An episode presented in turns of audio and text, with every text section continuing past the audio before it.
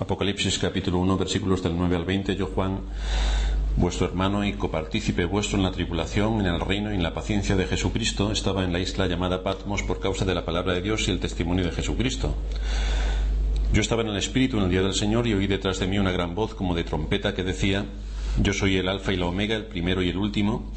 Escribe en un libro lo que ves y envíalo a las siete iglesias que están en Asia, a Éfeso, Esmirna, Pérgamo, Tiatira, Sardis, Filadelfia y la Odisea. Y me volví para ver la voz que hablaba conmigo y vuelto vi siete candeleros de oro. Y en medio de los siete candeleros a uno semejante al Hijo del Hombre, vestido de una ropa que llegaba hasta los pies y ceñido por el pecho con un cinto de oro. Su cabeza y sus cabellos eran blancos como blanca lana, como nieve, sus ojos como llama de fuego, y sus pies semejantes al bronce bruñido, refulgente como en un horno, y su voz como estruendo de muchas aguas. Tenía en su diestra siete estrellas, de su boca salía una espada aguda de dos filos, y su rostro era como el sol cuando resplandece en su fuerza. Cuando le vi, caí como muerto a sus pies, y él puso su diestra sobre mí, diciéndome, No temas, yo soy el primero y el último, y el que vivo y estuve muerto, mas he aquí que vivo por los siglos de los siglos, amén, y tengo las llaves de la muerte y del Hades.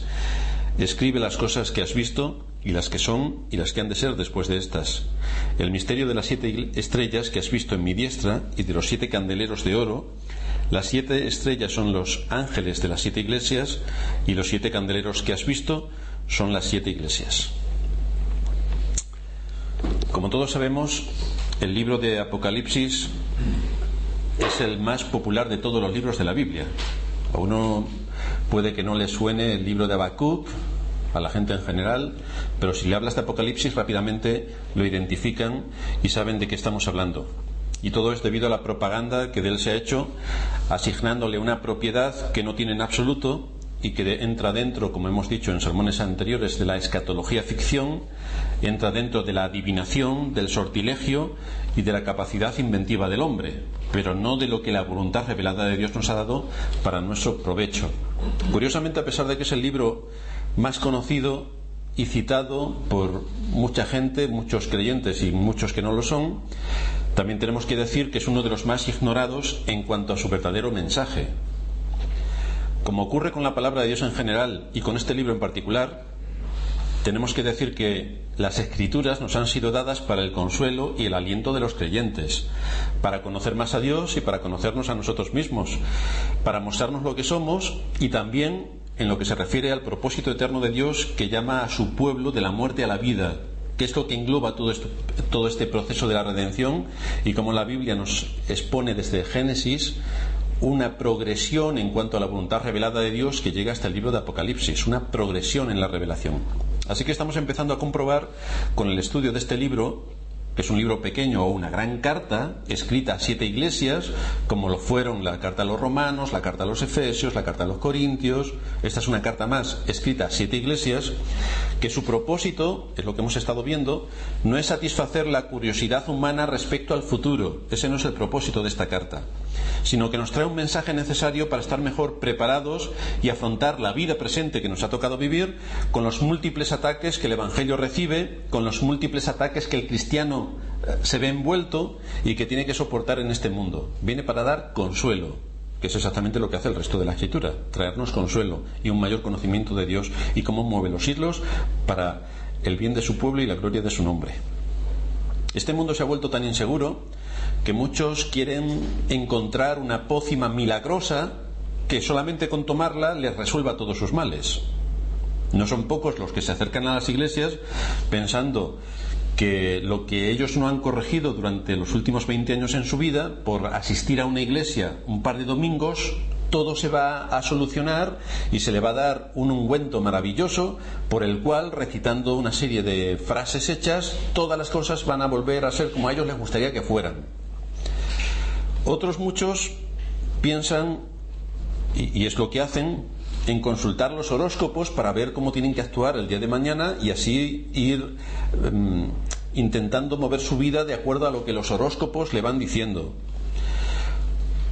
Otros consultan a los echadores de cartas para ver cómo van a ir sus asuntos laborales, cómo van a ir sus asuntos sentimentales o cualquier otro tipo de asuntos en los que ellos tengan algún tipo de carga. Y esperan encontrar algo que satisfaga una aparente eh, egolatría, que al final de cuentas es de lo que se trata, es decir, de llenar el ego y saber qué es lo que va a pasar el día de mañana.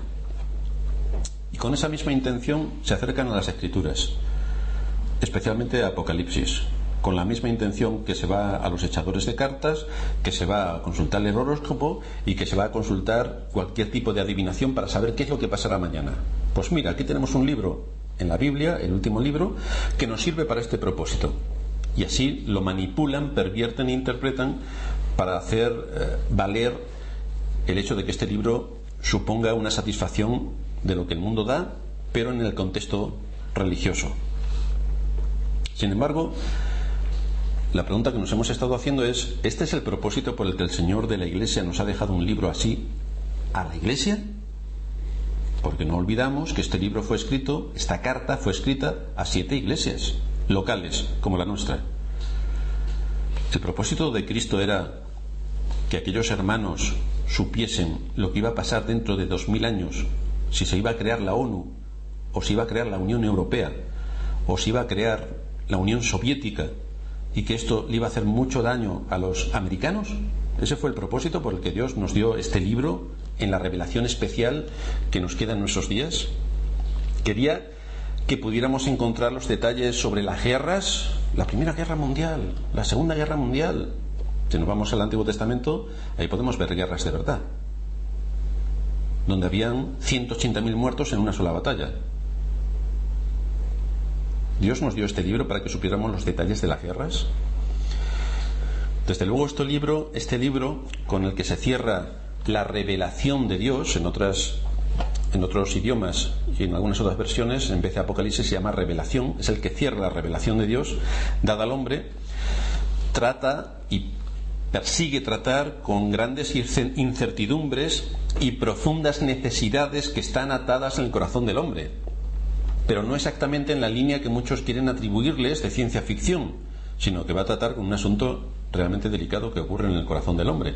Y es un asunto que tratan todas las cartas de los apóstoles, que tratan los evangelios. Es un asunto que vamos a ir viendo como todas las cartas, como el, mensaje general de las escrituras viene a ser lo que el mismo libro de Apocalipsis nos va a seguir enseñando. De ahí que nos hayamos estado ocupando en los dos primeros sermones de centrar el propósito de este libro. Y hoy vamos a ver un poco el alcance de este libro generalizando eh, la enseñanza de este particular. Para ver lo que quería decirnos esta carta, nos dispusimos a sentarnos como un miembro de alguna de aquellas siete iglesias de Asia, cuando los pastores de la iglesia, recibiendo la carta del apóstol Juan, con toda autoridad para escribirle a las iglesias, abrieron la carta y empezaron a leer este libro, esta, esta revelación de Dios que se sumaba al resto del canon de las escrituras. De manera que estudiando la introducción y el propósito del libro, podemos hacernos una idea certera de que en absoluto su meta es hablarnos de los sucesos que ocurrirán justo antes del fin del mundo, porque este dato no solo lo desconocemos, sino que está cerrado y fuera del alcance de cualquier ser humano. El Señor ya dijo que el día y la hora cuando Él vendría no lo sabía absolutamente nadie. Por lo tanto, lejos está de la palabra de Dios contradecirse y hacer hacerle decir lo que muchos quieren atribuirle y fijar fechas, porque a muchos les interesa fijar fechas para ponerse medallas. La venida de Cristo es un tema cerrado para el entendimiento humano y para toda criatura. Es algo que está dentro de los decretos eternos y secretos de Dios y solamente Dios lo sabe. No hay señales tampoco como tales señales antes del fin, porque el fin es desconocido para el hombre. De hecho, el Señor anuncia que Él vendrá cuando como ladrón en la noche, cuando nadie lo espera. Y en otro texto leemos una afirmación contraria a las señales que todos esperan. Todos cuando ven guerras y accidentes y no sé qué, empiezan a decir, estas son las señales antes del fin. Sin embargo, si nos vamos a Mateo 24.6, nos dice, y oiréis de guerras y rumores de guerras, mirad que no os turbéis, porque es necesario que todo esto acontezca, pero aún no es el fin. Entonces, si la escritura dice, aún no es el fin, ¿Cuál es la razón de que muchos religiosos, evangélicos, testigos de Jehová, católicos y toda la mezclanza que hay, digan que las señales son las del fin, cuando la Biblia dice que no es el fin?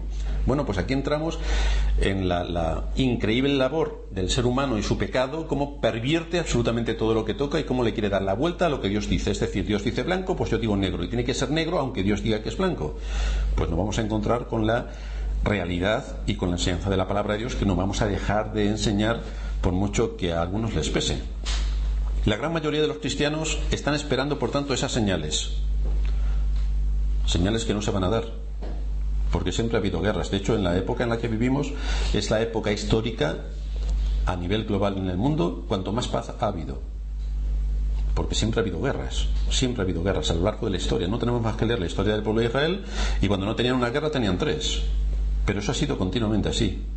Y si leemos la historia de Europa, pues vemos la guerra de los 100 años, la guerra de los 30 años, siempre ha habido guerras. Entonces no nos está diciendo nada que no vaya a ocurrir. Lo que sí sabemos, y esta es la advertencia que nos hace continuamente la Escritura, es cuál es el papel que nosotros como cristianos jugamos en todo este asunto. Y el papel que continuamente eh, nos está exhortando la escritura es que tenemos que velar y estar preparados para cuando llegue ese momento en el que Cristo vendrá por segunda vez o cuando llegue ese momento en el que el Señor nos va a llamar a su presencia. Para eso tenemos que estar preparados y para eso tenemos que velar. Por lo tanto, lo que nos va a ir enseñando este libro es precisamente lo que nos enseñan el resto de las cartas de los apóstoles. Velad, velad.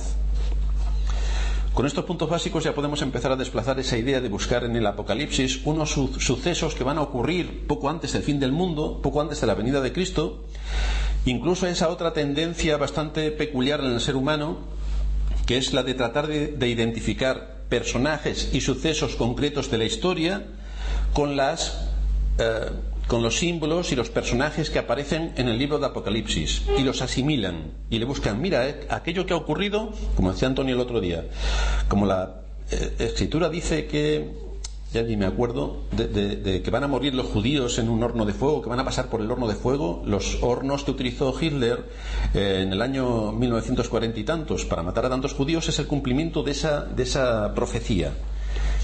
Pues hacer este tipo de cosas es hacer el papel del elo monumental, porque evidentemente la escritura no se está refiriendo a esto, nos está dando símbolos, símbolos para que entendamos unas verdades mayores, pero no es una regla de tres, no es esto equivale a esto y lo otro equivale al otro y vamos así adjudicando símbolos a personajes históricos y además recientes, es decir, hasta hoy nadie se había dado cuenta de esto y precisamente en nuestros días encontramos cómo se van encajando todas las, las profecías. Es de ser bastante egoísta. Es decir, en el año 1000 Nadie tenía ni idea del asunto. Y en el año 2000 todos tienen toda la idea y asemejan personajes que aparecen en el libro a personajes históricos de nuestra época en concreto. No dentro de 2000 años. No, no. No, dentro, no hace mil tampoco. Los de ahora. Con lo cual, esta perversión de las escrituras es bastante notable y sobre todo fruto de una mente delirante que ni busca someterse a la palabra de Dios, ni quiere obedecer sus propósitos, ni desde luego tiene la más remota idea de cómo interpretar las escrituras.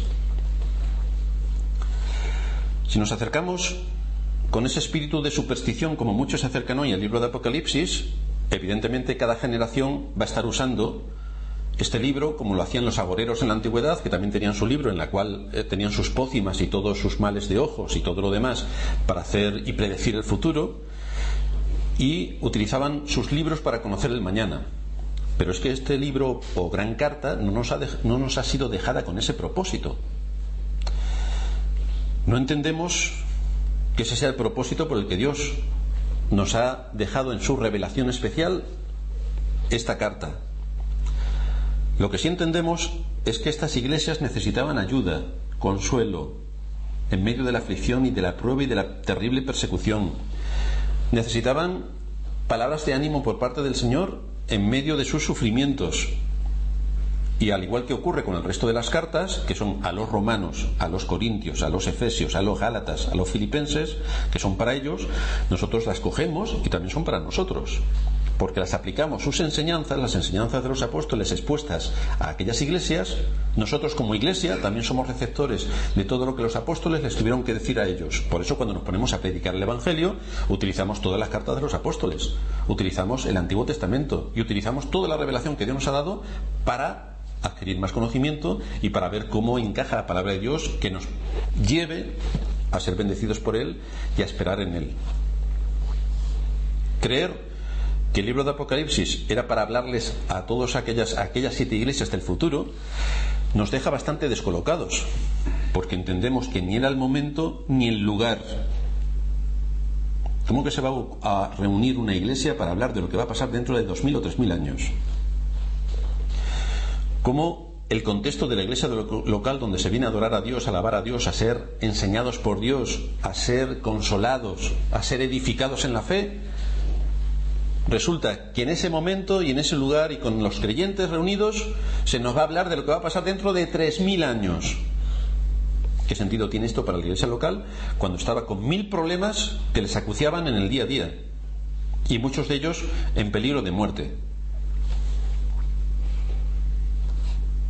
Es cierto que este libro mira la historia, pero no para darnos detalles de reinos o de guerras, identificando a cada una de ellas y asignándolas un papel, sino para darnos las claves a los creyentes que nos lleven a entender lo que está pasando detrás de la escena en la que estamos viviendo, cómo se está moviendo el Espíritu de Dios, qué es lo que Dios está haciendo en medio de su pueblo, cómo Dios sigue salvando hoy por medio de su Espíritu a pecadores, qué milagros está operando cada día por el cual pecadores vienen al conocimiento de la verdad, qué está ocurriendo en general para que Dios cumpla y lleve a cabo su propósito eterno de llamar a su pueblo a la salvación. ¿Cómo se mueven todos los hilos detrás de la escena para que esto ocurra y se produzca? Eso es lo que nos va a estar contando este libro. Lo que ocurre detrás de la escena lo que ocurre detrás de lo que nuestros ojos de la carne están viendo, cómo se mueve el Espíritu de Dios y cómo tenemos que ver por la fe los acontecimientos que ocurren en nuestro entorno. Cristo, por tanto, viene a la iglesia, a las iglesias que estaban en esa situación, como el consolador y les va a dar la clave para mirar la historia que está detrás de la escena y que aparece a nuestra vista. Y será a medida que entendamos esas claves el método por el que podremos fortalecernos en Cristo, viendo cómo Dios es soberano en su propósito, cómo es el Rey soberano que gobierna sobre todo lo creado, como no hay absolutamente nada que pase sin su consentimiento, como todos nuestros cabellos están contados, como no ocurre nada que Él no haya decretado que ocurra. Haciendo una ligera supervisión del libro, nos vamos a encontrar con dos secciones claramente separadas. Luego veremos dentro de cada una de estas secciones cómo lo vamos a subdividir. En primer lugar, la primera sección la vamos a encontrar en los primeros tres capítulos de Apocalipsis. Aquí se nos va a narrar la centralidad de Cristo y su iglesia. Cristo y su iglesia. Cristo morando y tratando a su iglesia en su andar cotidiano en este mundo, en sus aflicciones, en sus pruebas, en sus tribulaciones, en su persecución. Cristo y su iglesia. Y luego, en segundo lugar, hasta el capítulo 4, hasta el capítulo 22, nos vamos a encontrar Cristo y su iglesia afrontando todos los problemas y las dificultades que vienen de este mundo en medio del cual la iglesia está. Cristo junto a la iglesia triunfando sobre sus enemigos y el resultado de la obra perfecta de Cristo, que es el reposo eterno de los santos en el cielo nuevo y en la nueva tierra. Que por cierto, la nueva tierra es la que estamos, renovada, es la nueva tierra completamente restaurada a su estado original. Esta es la nueva tierra que nos, está, que nos va a describir la escritura. Dos ideas importantes que no podemos pasar por alto. Estas dos grandes secciones del libro están precedidas las dos por dos visiones. Por eso las separamos así, porque hay una visión del Hijo de Dios, los tres primeros capítulos le siguen, hay una segunda visión y sigue el resto de la lectura de la carta. La primera visión parte en el capítulo primero de los versículos 10 al 20, la segunda visión del trono de Dios y de Cristo que se detalla en los capítulos 4 y 5 de este libro de Apocalipsis. Estas dos visiones de Cristo tienen que ver con lo que va a decir a continuación. Es la introducción de todo lo que va a desarrollar. Esto es lo que va a hacer. La primera visión es de Cristo presentado con sus atributos divinos y son descritos a través de sus miembros sus vestidos, su cabeza, sus cabellos, sus ojos, su rostro, sus pies, todo eso nos da la idea de la gloriosa majestad que tiene Cristo. Viene como aquel que venció a la muerte y por eso tiene las llaves de la muerte y del Hades, para librar al hombre de esos enemigos, arrancarlos de la esclavitud del pecado, sacarlos fuera del sometimiento que hay en torno a Satanás y llevarlos a su reino. Entonces tenemos que entender que toda esta descripción es figurada, todo esto de lo que nos va a tratar el libro de Apocalipsis son símbolos. Y tenemos que encontrar esos símbolos en las escrituras. La misma escritura nos va a dar el resultado de los símbolos. No lo vamos a tener que buscar en la ONU ni en la Unión Europea, no, nos lo va a dar la escritura. Esta gloria de Cristo es presentada en relación a la iglesia. simbolizada por estos caldereros, perdón, candeleros que aquí está eh, mostrándonos el texto en el primer capítulo de Apocalipsis. Y el mismo texto nos está diciendo qué significan exactamente los, los candeleros. Son las siete iglesias. Un candelero es donde se pone una luz y alumbra. Y cada uno de esos siete candeleros es una de esas siete iglesias a las cuales el mensaje va dirigido. Escribe Apocalipsis 1.19 escribe las cosas que has visto y las que son y las que han de ser después de estas. El misterio de las siete estrellas que has visto en mi diestra y de los siete candeleros de oro. Las siete estrellas son los ángeles de las siete iglesias y los siete candeleros que has visto son las siete iglesias. Por lo tanto, el Señor empieza ya a interpretar el texto que nos está exponiendo. Los capítulos 2 y 3 nos describen cómo Cristo ejerce su labor, su cuidado y su especial atención a las iglesias. Y ahí se empieza a detallar cada una de las siete iglesias con las particularidades que cada una de ellas tiene. Nada escapa a la vista y al control de Dios. Está atento a la necesidad de su iglesia y le va marcando una continua actividad, el arrepentimiento. Sé que eres así, sé que eres de otra manera, no eres frío ni caliente, arrepiéntete, arrepiéntete, arrepiéntete. Tengo esto a favor tuyo, tengo esto en tu contra, arrepiéntete, es un mensaje a la Iglesia, a la situación en la que se encuentra la Iglesia, a su estado espiritual, a cómo se está desarrollando el crecimiento y el conocimiento y la fe en el Hijo de Dios. La segunda visión, la de Dios en el trono del universo, está presentada como el Dios todopoderoso, adorado como el Señor que creó todas las cosas. En el capítulo 4 del libro de Apocalipsis, vamos a leer algunos textos de Apocalipsis si me queréis acompañar. Apocalipsis capítulo 4, en el versículo 11 se nos muestra aquí ¿De quién está hablando? Señor, digno eres de recibir la gloria y la honra y el poder, porque tú creaste todas las cosas y por tu voluntad existen y fueron creadas. La alabanza y la gloria a Dios como el Dios creador. Ese es el aspecto que destaca aquí con detalles de su apariencia. En el versículo 3 de este capítulo 4, el aspecto del que estaba sentado era semejante a piedra de jaspe y de cornalina, y había alrededor del trono un arco iris semejante en aspecto a la esmeralda a ese trono donde está sentado el Todopoderoso, rodeado de todas sus criaturas que le adoran, se acerca a Cristo en el capítulo 5, presentándose ahora como el Cordero que toma el libro que estaba en la mano derecha del que estaba sentado en el trono, que nadie podía abrir ni mirar. Capítulo 5. Vamos a hacer así un repaso, como estaba haciendo Antonio el, el viernes sobre el libro de Hechos, un repaso para ver qué es lo que nos está indicando el libro. ¿Qué nos está enseñando? ¿Cuál es, ¿Cuál es la línea que va a seguir? Apocalipsis 5, y vi en la mano derecha del que estaba sentado en el trono un libro escrito por dentro y por fuera, sellado con siete sellos.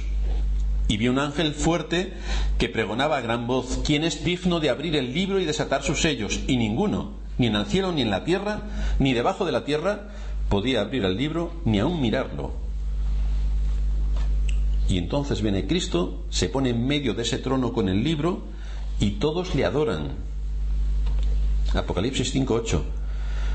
Cuando hubo tomado el libro, los cuatro seres vivientes y los veinticuatro ancianos se postraron delante del Cordero. Todos tenían arpas y copas de oro llenas de incienso, que son las oraciones de los santos, y cantaban un nuevo cántico diciendo, digno eres de tomar el libro y de abrir sus sellos, porque tú fuiste inmolado, y con tu sangre nos, has redimido para Dios de todo linaje, lengua y pueblo y nación. Y miré y había Aquí vemos la, adoración de los hombres. Viene ahora la adoración de los ángeles.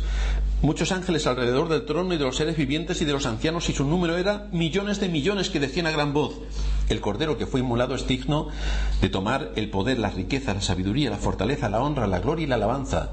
Y ahora ya no solamente los hombres y los ángeles, sino todo lo creado que está en el cielo y sobre la tierra, y debajo de la tierra y en el mar, y a todas las cosas que hay en ellos, hoy decir, al que está sentado en el trono y al Cordero sea la alabanza, la honra, la gloria y el poder por los siglos de los siglos. Por lo tanto, este viene a ser el mensaje general de las Escrituras. El bien del pueblo de Dios y la gloria de su nombre. La gloria, la alabanza, la honra, todo lo que tiene que ver con lo que el ser humano, con todo lo que es el ser humano, con toda su humanidad, tiene que poner delante de Dios en la adoración. Así que Cristo es presentado aquí como el Señor del mundo de la historia y el rey del universo.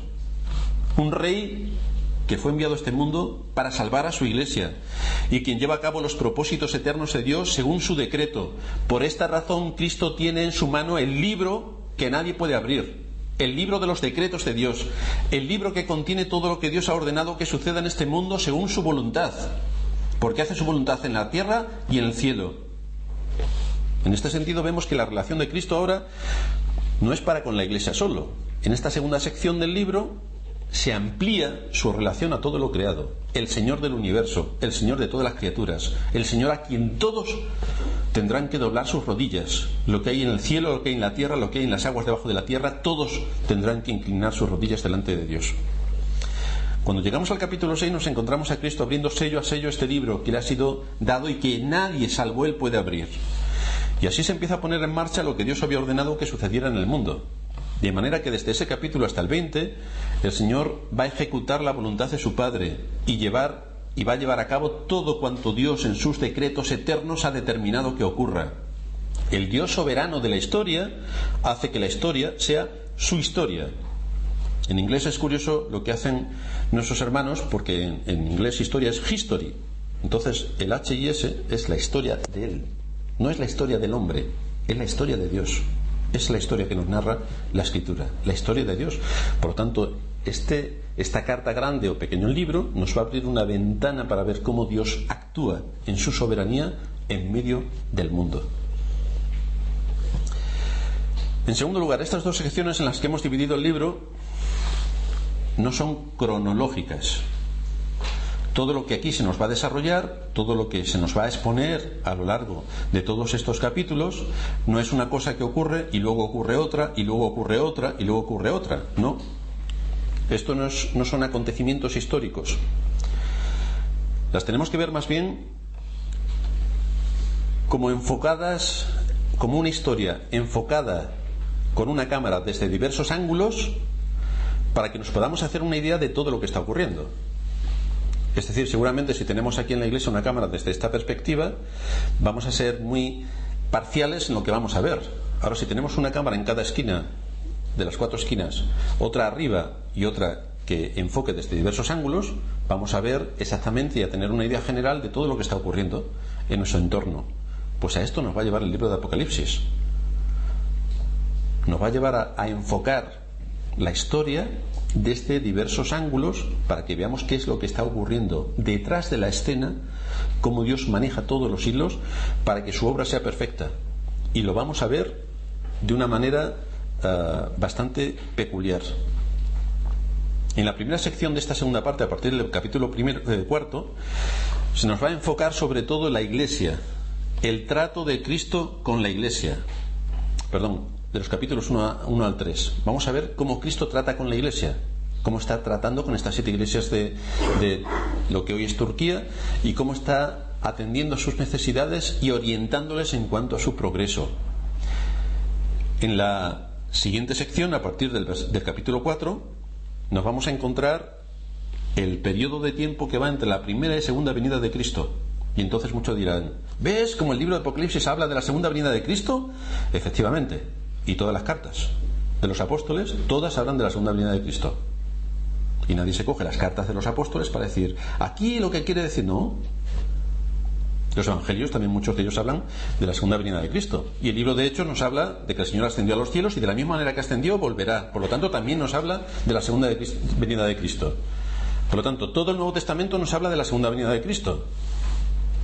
Por lo tanto, también el libro de Apocalipsis nos va a hablar evidentemente de la segunda venida de Cristo, porque Él es nuestra esperanza, es hacia quien miramos y es lo que esperamos, la segunda venida de Cristo. Más detalles que salen de, esta, de estos capítulos.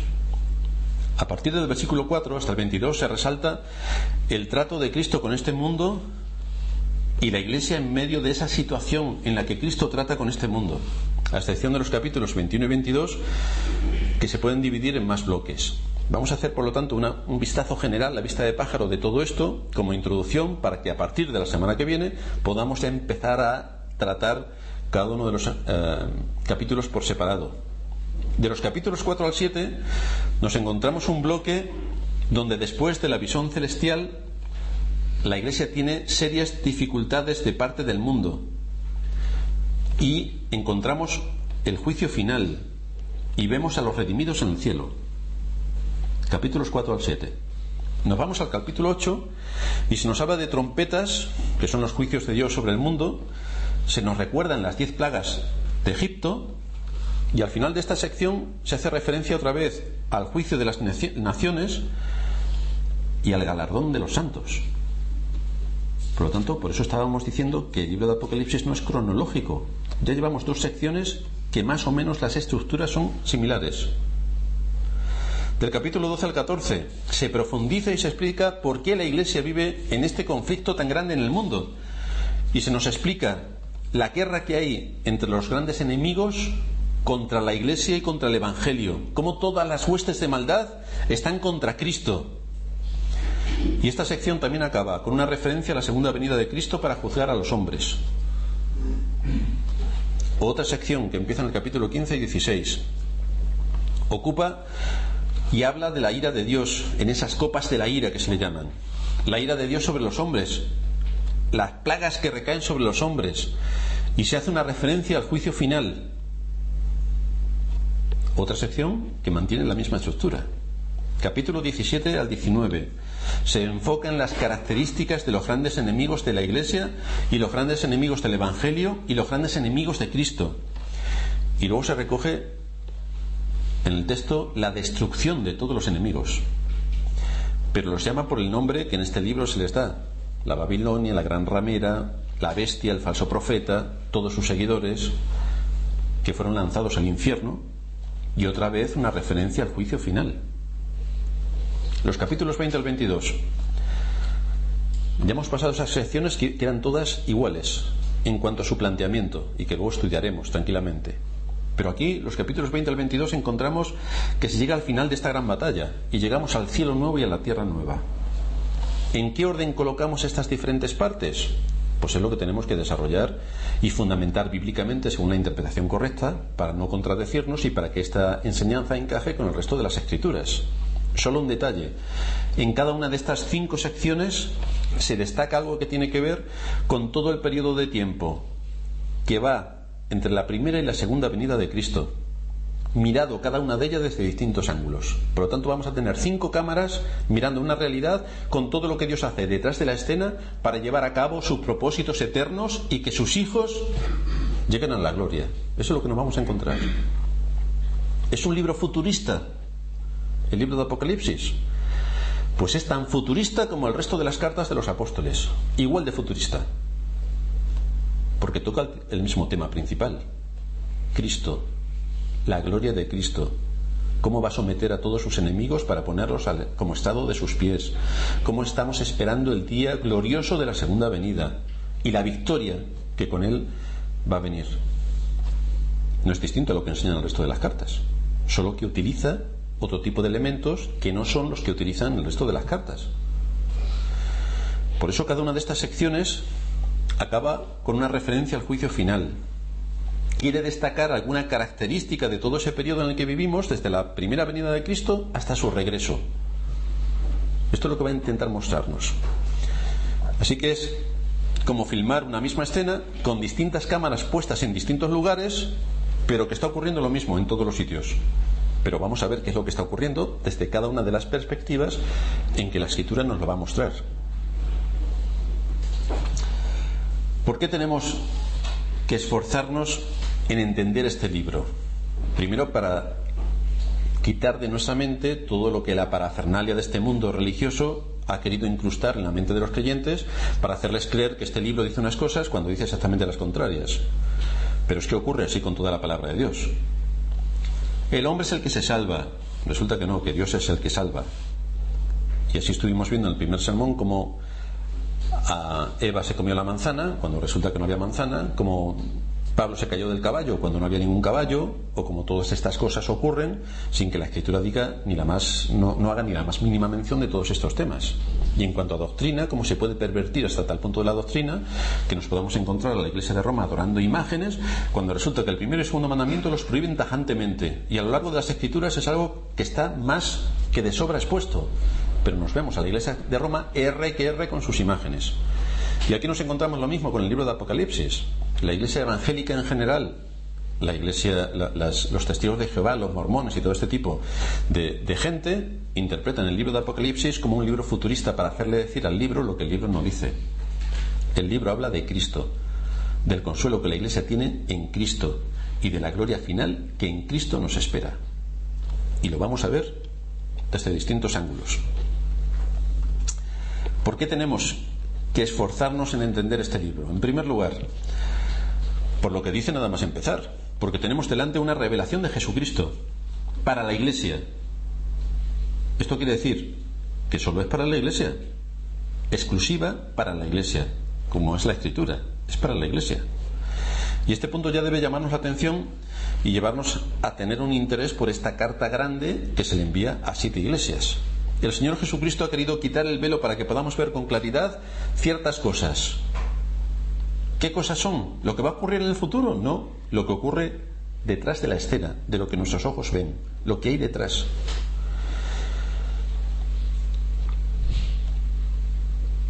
El libro de revelación, que es como también se llama este libro, significa desvelar, quitar el velo, descubrir algo para que quede a la vista.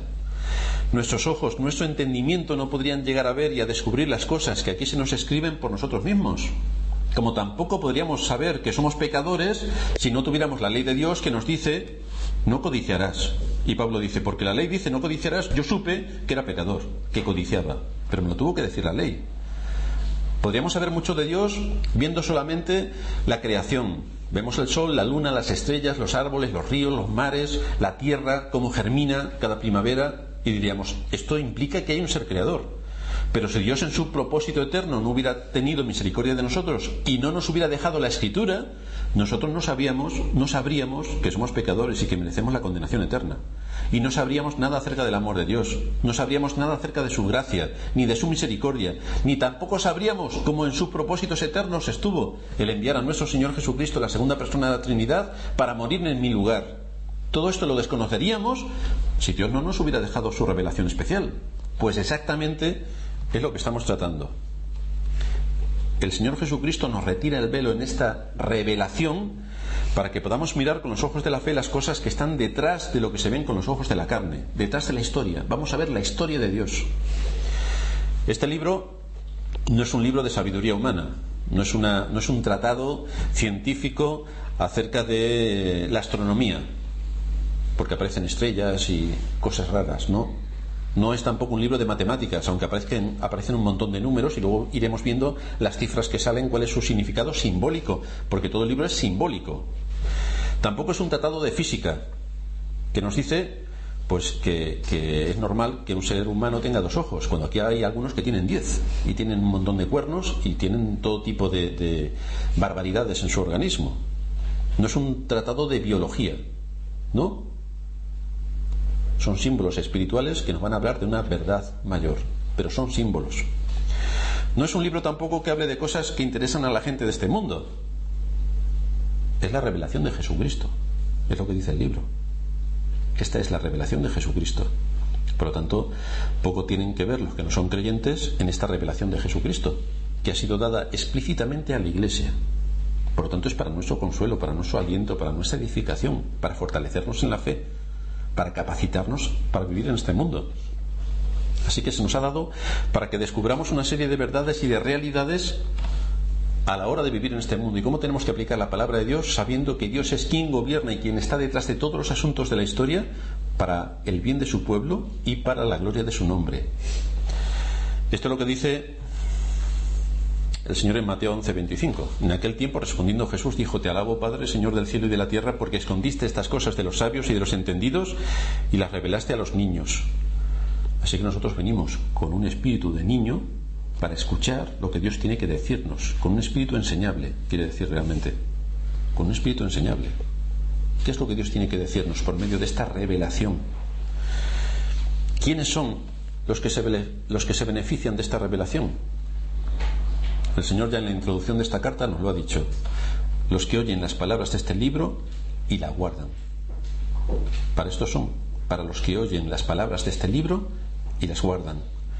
Estos que tratan la verdad de las escrituras desde la fe, que miran las escrituras desde la fe, que miran su vida desde la fe, que es para el consuelo de sus corazones, que es para el aliento en medio de sus aflicciones, que es para bendición en sus vidas. Estos son los que serán bienaventurados, los que toman las palabras de este libro y las guardan. Así que no olvidemos que esto es una revelación de Dios para la iglesia y el gran valor que tiene que el Dios eterno se digne en revelarnos por medio de su palabra las cosas que están ocultas a nuestros ojos según la carne y que podamos ver las cosas según la fe, con los ojos de la fe. Vamos a considerar esto a la luz del capítulo 2 del libro de Daniel. Nabucodonosor tuvo un sueño que le afectó profundamente. Buscó sabios, eruditos, consejeros, alguien que le pudiera ayudar a descifrar ese sueño. Pero nadie le podía ayudar. Lo que Dios le había dado a este rey por medio de una visión, de un sueño, superaba las capacidades de todos los sabios y eruditos que había en Babilonia, que en aquel tiempo era la primera potencia mundial y que dedicaba enormes esfuerzos en ingentes cantidades de dinero para la gran prole que tenían de sabios, astrónomos, adivinos y todo tipo de personas que se movían en ese contexto. Vamos a Daniel capítulo 2, versículo 26. El asunto es que había alguien que no participaba de todos estos, pero sí que podía ayudarles. Y podía ayudar al rey no porque fuera más inteligente que los demás, sino porque Dios le dio a conocer estas cosas. Daniel oró a Dios y le pidió ayuda. Y Dios le dio a conocer el misterio y se lo reveló. Daniel 2.26. Respondió el rey y dijo a Daniel, el cual se llamaba Belsasar, ¿podrás tú hacerme conocer el sueño que vi y su interpretación? Daniel respondió delante del rey y le dijo, el misterio que el rey demanda ni sabios, ni astrólogos, ni magos, ni adivinos lo pueden revelar al rey. Pero hay un Dios en los cielos, el cual revela los misterios, y él ha hecho saber al rey Nabucodonosor lo que ha de acontecer en los postreros días. He aquí tu sueño y las visiones que has tenido en tu cama. Estando tú, oh rey, en tu cama, te vinieron pensamientos por saber lo que había de ser en lo porvenir, y el que revela los misterios te mostró lo que ha de ser. a mí y a mí me ha sido revelado este misterio no porque en mí haya más sabiduría que en todos los vivientes, sino para que se dé a conocer al rey la interpretación y para que entiendas los pensamientos de tu corazón. Así es como debemos considerar lo que Cristo nos dio con el libro de Apocalipsis. Nos está dando las claves para saber cómo tenemos que vivir. No estoy diciendo que hagamos una regla de tres y que como a Daniel se le fueron a mostrar los imperios que hasta la venida de Cristo iban a, sucederse en el mundo, que aquí también se nos van a dar los, los, imperios que se van a suceder en este mundo. No estoy diciendo que esto sea una regla de tres. Estoy diciendo que los mismos principios tenemos que aplicarlos. No la regla de tres, sino el principio, el fundamento. Cristo nos va a dar aquí las claves sobre cómo vivir en este mundo nos va a hacer conocedores de todo lo que se mueve detrás de la escena y de cómo Dios cumple sus propósitos eternos en cuanto a su trato con las naciones, cómo especialmente lleva a cabo la salvación de su pueblo, cómo aquellos que Él llamó desde la eternidad, de los cuatro confines de la tierra, sea donde sea que hayan nacido, pertenezcan a la nación que pertenezcan, Él va a usar su providencia para ir llamando a sus hijos de los cuatro confines de la tierra. Y se cumplirá, por tanto, la promesa hecha a Abraham. En tu simiente que es Cristo, serán benditas todas las naciones de la tierra. Así que aquí vamos a ver cómo el Señor va a ir llamando a su pueblo.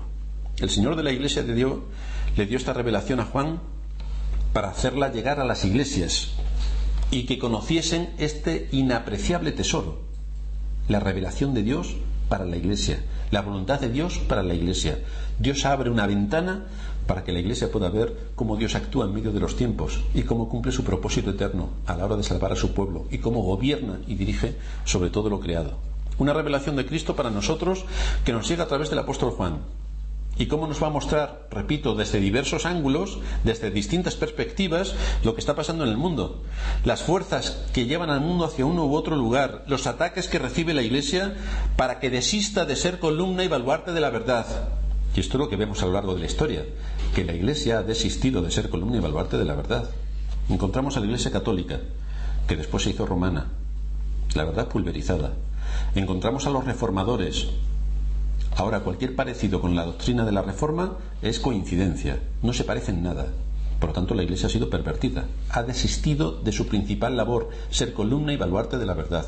Esto es lo que nos va a ir mostrando la Escritura. Los ataques de Satanás contra la Iglesia, ¿Qué es lo que podemos conocer de este mundo? ¿Qué es lo que necesitamos saber de este mundo? Pues es lo que va a hacer el Señor, abrirnos la ventana hacia otra realidad. Y nos va a mostrar que aunque a nosotros nos parezca que este mundo es un caos, el mundo no es un caos. no es un puro desorden donde cada uno vive como puede y escapa como puede, sino que a pesar de que el príncipe de las tinieblas está gobernando en este mundo, por encima del príncipe de las tinieblas está Dios gobernando soberanamente por encima del mundo y por encima del príncipe de las tinieblas. Por eso tenemos que esforzarnos en entender lo mejor posible el mensaje de este libro, la revelación que Cristo nos ha dado a través de este libro. La segunda razón que tenemos para acercarnos a las escrituras y a esta carta grande en particular. ¿Por qué tenemos que esforzarnos en entender este mensaje? Pues porque nos vamos a dar cuenta del verdadero rostro que tiene este mundo y del verdadero rostro que tiene la falsa iglesia. Esto sí que lo vamos a encontrar aquí el verdadero rostro del mundo y el verdadero rostro de la falsa iglesia. Este mundo tiene la habilidad de mostrarse muy atractivo, porque si no se mostrase atractivo, aquí en la iglesia no cabríamos todos los que deberíamos estar. Y resulta que sí cabemos. Tendríamos que coger una iglesia para 200.000 personas, el Madrid Arena, pero lleno de creyentes. Pero no. Así que este mundo se muestra muy atractivo. A la gente le gusta el mundo, no le gusta la iglesia. No le gusta servir a Cristo, le gusta el mundo. El mundo tiene la habilidad de mostrarse seductor y muy entretenido. Muy entretenido. Qué aburrimiento estar aquí exponiéndose a un mensaje de 45 minutos cuando podemos estar haciendo mil cosas más y divirtiéndonos o viendo las películas sobre el fin del mundo, que son mucho más entretenidas. Duran dos horas y además se nos pasan como en cinco minutos. El mundo le aporta al hombre muchas cosas que él desea, no las que son necesarias para él, sino las que necesita su corazón para satisfacer sus deseos carnales. Nos parece que este mundo le da al hombre lo que precisa para ser dichoso. Y el hombre cree que consiguiendo las cosas de este mundo, teniendo un buen trabajo, un buen coche, una buena casa, una buena mujer, un buen marido, es decir, que todo sea como él le gusta, será feliz. Pero encima ni en su soberbia el hombre es feliz, porque ni teniendo todo eso el hombre es feliz.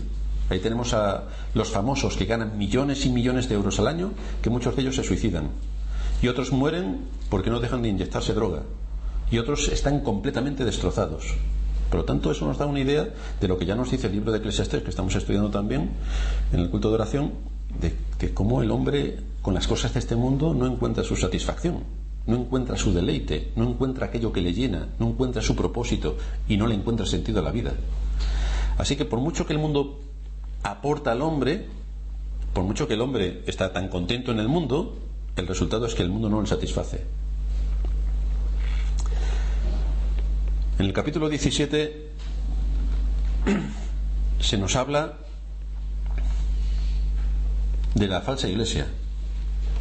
Y ahí se representa bajo una forma de una mujer una ciudad, la Gran Babilonia, y habla de cómo reina sobre los reyes de la tierra, cómo domina y ejerce su influencia sobre aquellos que gobierna. Todo es falso, pero gobierna. Su doctrina es falsa, pero gobierna. Todo lo que dice es mentira, pero gobierna. Y nos muestra cómo tiene la facultad de hechizar y de engañar a todas las naciones. El asunto es que viene con un rostro amable, con una sonrisa de oreja a oreja y sumamente atractiva sumamente tolerante. Y progre, ¿para qué vamos a contar? Pero es la máscara del engaño que ejerce sobre todas las naciones, el engaño. El mundo seduce, el mundo parece maravilloso, pero cuando Juan vio su verdadero rostro se quedó, dice él, asombrado. Me quedé asombrado, me quedé perplejo, me quedé de hielo al ver su crueldad y su fealdad, es decir, lo que hace realmente en el mundo, Vamos a ver las entrañas de qué es lo que produce en la sociedad un mensaje falso. Vamos a ver cómo corrompe hasta tal punto el corazón humano que lo deja completamente inservible. Vamos a ver cómo parece que ofrece grandes cosas, pero es un sistema que ha sido el responsable de la muerte de los verdaderos creyentes y sigue la estela de su padre el diablo, un ser mentiroso, un padre de mentira, un ser seductor que se presenta como ángel de luz, pero su único propósito es la corrupción y la muerte. Ese es el mundo en el que vivimos. Y vamos a ver cómo esta falsa iglesia se alía con los poderes políticos para cumplir sus propósitos perversos, que es luchar todo en contra de la ley de Dios. todo en contra de Cristo y seducir lo más que pueda a los que dicen ser creyentes para hacerles vivir como no creyentes, es decir, quizá como lo que son, con un manto de religiosidad, pero sin nada dentro. Así que necesitamos que Cristo nos hable a través de esta revelación para que seamos conscientes de lo que se mueve en este mundo, de qué es lo que está ocurriendo en este mundo, de cómo se manipula la verdad en este mundo, de qué es lo que se, se encubre para llevar a la gente a la perdición y que no pongamos nuestra esperanza en las cosas que perecen, que podamos seguir siendo edificados en la fe y en el conocimiento de nuestro gran Dios y Salvador y que de esta manera podamos enfrentarnos a las pruebas, a las tribulaciones, a las aflicciones y a las tentaciones especialmente a las que vienen de este mundo, a las seducciones de este mundo, que nos hacen cambiar nuestra mente de cristianos por la mente de los humanistas, de los progres y de la gente y la cultura y la moda que en nuestros días existe. Vamos a seguir estudiando este libro para apropiarnos de sus verdades y que podamos crecer en el conocimiento que conlleva la aportación que nos da la palabra de Dios, el conocimiento de aquel que es el Señor de la historia y que nos va a llevar por el estudio riguroso de las escrituras, y este libro está dentro de las escrituras, a bendecirnos por medio de su palabra revelada, que siempre, repito, cumple esta función, la gloria de su nombre y el bien de su pueblo, siempre cumple esta función.